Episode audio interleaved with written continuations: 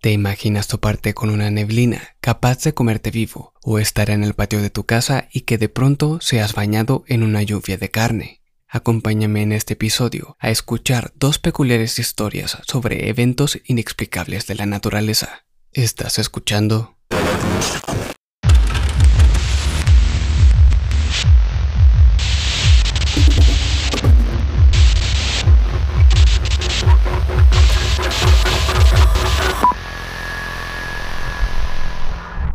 1955, los pescadores y cazadores aledaños al río Tomoka, al oeste de Daytona, Florida, comenzaron a reportar la aparición de una extraña y espesa neblina de color rosa que se formaba a unos cuantos metros del suelo y que parecía moverse por sí sola, independientemente de la dirección del viento.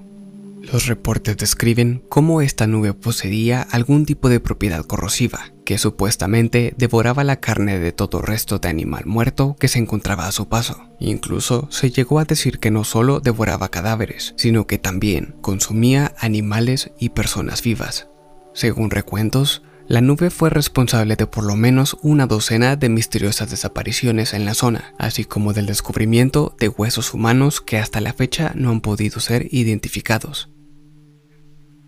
Algunas de las evidencias que dejó esta voraz neblina son descritas como de forma muy peculiar, haciendo énfasis en como si éstas hubieran sido derretidas o medio digeridas por algo o alguien, y se cuenta que en una ocasión se le llegó a ver en acción, entrando en contacto con pájaros e insectos, los cuales cayeron muertos de inmediato al adentrarse en ella, los avistamientos de este fenómeno continuaron hasta 1966 y muchas teorías surgieron al respecto.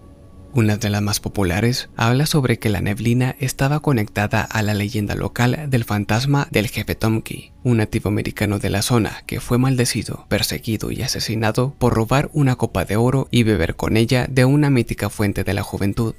Aunque parezca que no tenga sentido, la conexión con la neblina hace alusión a que el fantasma del jefe Tomki se manifestaba en forma de esa peligrosa neblina para tomar venganza por lo que le sucedió. Otra teoría sugería que la neblina no era más que gas de pantano o una nube tóxica formada por productos químicos de las plantas industriales de la zona. Agregando aún más al misterio, durante años se contaban innumerables historias sobre extrañas luces que recorrían esta área boscosa y que en ocasiones se les veía siguiendo de lejos a exploradores e incluso perseguían vehículos a alta velocidad antes de dispararse al aire y desaparecer en el cielo. En la actualidad se desconoce si la misteriosa neblina rosada y estas extrañas luces tienen alguna relación entre sí, aunque muchos investigadores afirman que sí la tienen, ya que de acuerdo con los recuentos, ambos fenómenos parecieron haber cesado casi al mismo tiempo, lo cual deja más preguntas que respuestas. Mi fuente para esta historia es el artículo The Strange Tale of the Carnivorous Pink Mist por Brent Swanser de MysteriousUniverse.org. Antes de continuar con la siguiente historia, los invito a seguirnos en redes sociales. Ahora sí, continuamos. El 3 de marzo de 1876, grandes trozos de carne cayeron del cielo sobre el terreno de la familia Crouch, en Olympia Springs, en el condado de Bath, Kentucky.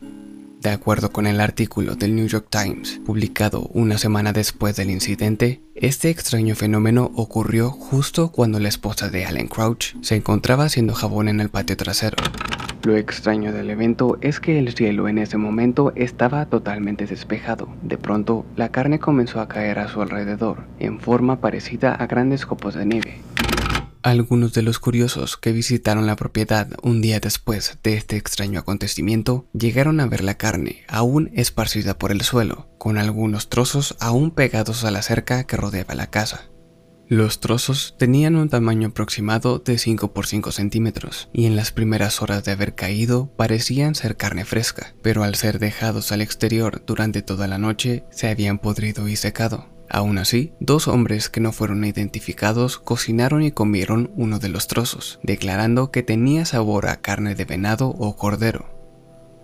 Teorías abundaban, pero no fue hasta tres meses después que se formuló una que a simple vista parecía ser factible. Esto fue posible gracias a un hombre llamado Leopold Brandeis, quien recibió algunos ejemplares de la carne que se habían conservado en frascos con glicerina Tras analizar las muestras, Brandeis llegó a la conclusión de que la carne no era realmente carne, sino que se trataba de lo que se conoce como nostoc. El nostoc es una colonia de cianobacterias que al entrar en contacto con el agua se hidrata y se expande en una masa gelatinosa de aspecto traslúcido.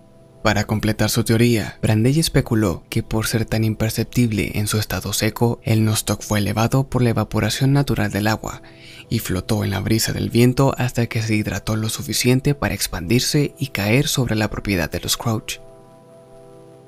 Por otro lado, varios histólogos, entre ellos el doctor J.W.S. Arnold y el presidente de la Asociación Científica de Newark, el doctor A. Mead Edwards, realizaron sus propios análisis y concluyeron que los trozos no eran nostoc, sino una mezcla de cartílago, tejido muscular y tejido pulmonar, todos probablemente de origen animal. De ser esto cierto, ¿cómo es que llegaron a caer del cielo? El doctor L.D. Castenbin, en una edición del Louisville Medical News de 1876, escribió que la misteriosa lluvia de carne había sido causada por lo que él llamó un ataque coordinado de buitres vomitando, comentando al respecto. La única teoría que me parece convincente para explicar esta inusual lluvia es la sugerida por un viejo granjero de Ohio, la de que se trata del vómito de unos buitres que sobrevolaban el lugar y que, debido a la gran altitud en la que caían, los fragmentos fueron dispersados por el viento que soplaba sobre el lugar, haciendo que cayeran como lluvia sobre la propiedad.